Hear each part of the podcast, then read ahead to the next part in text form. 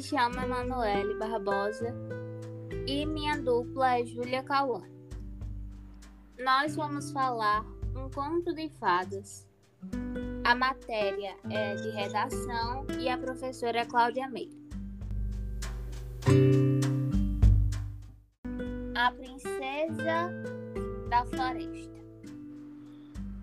Moravam em uma casinha da, na floresta uma criança chamada Isabel e seus pais.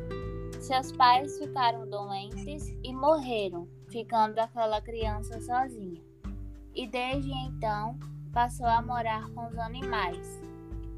Foi crescendo e se tornou uma bela moça que gostava de ajudar os animais e se divertia bastante junto deles. Certo dia, belo príncipe de um reino distante chamado Philip passeava em seu cavalo na floresta, quando de repente viu de longe a bela moça e se encantou pela sua beleza e simplicidade. Ao se aproximar dela, a moça tomou um grande susto, pois fazia muitos anos que não via pessoas, que não via pessoas. Então ele perguntou: como se chama essa bela moça? Me chamo Isabel. O que você está fazendo aqui? Estava passeando com meu cavalo.